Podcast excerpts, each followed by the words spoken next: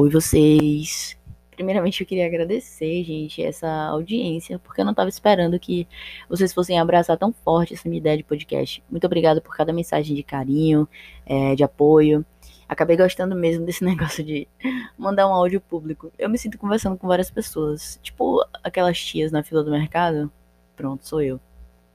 Dessa vez eu tô gravando com mais calma e hoje eu vou falar sobre mudança e aceitação. Uma sugestão que eu recebi. Olha só, eu tenho fãs. Muito obrigada pelo tema.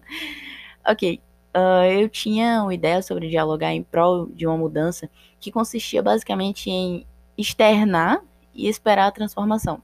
Eu já quebrei minhas pernas nisso aí também.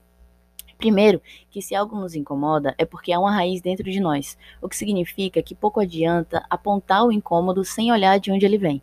A mudança é um processo legítimo que resulta de uma inquietação interior.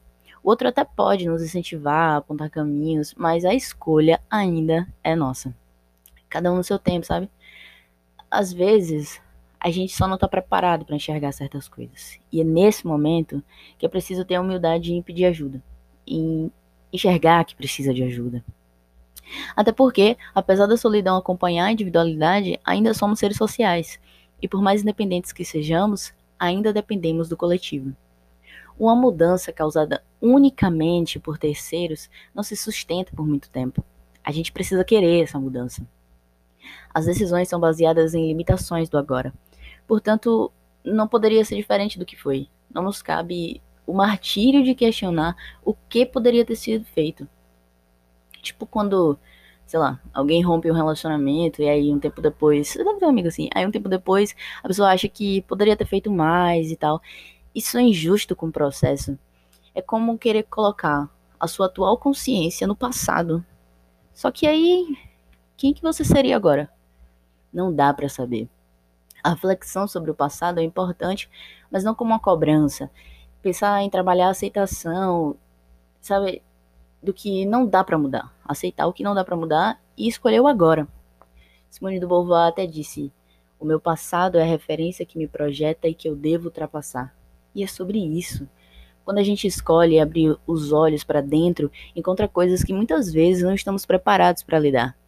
E aí o que fazer com essa informação? O que fazer com a verdade que incomoda? Aceitar o que é dito como feio, e é óbvio que aqui eu tô falando apenas daquilo que temos de inegociável em nossa essência.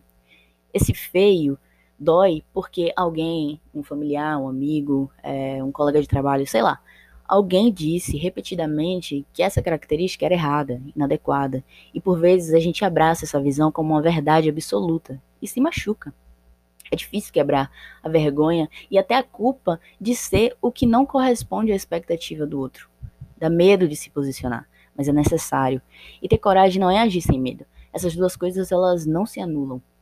Daí vem o medo de retroceder nesse posicionamento. E, consequentemente, também surgem as manutenções das mudanças que escolhemos para a nossa vida.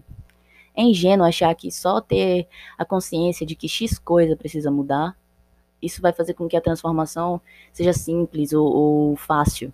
Tipo, isso é como se você, você reclamasse uma criança não explicasse a ela o motivo daquilo ser errado e ainda quisesse que ela nunca mais repetisse o erro.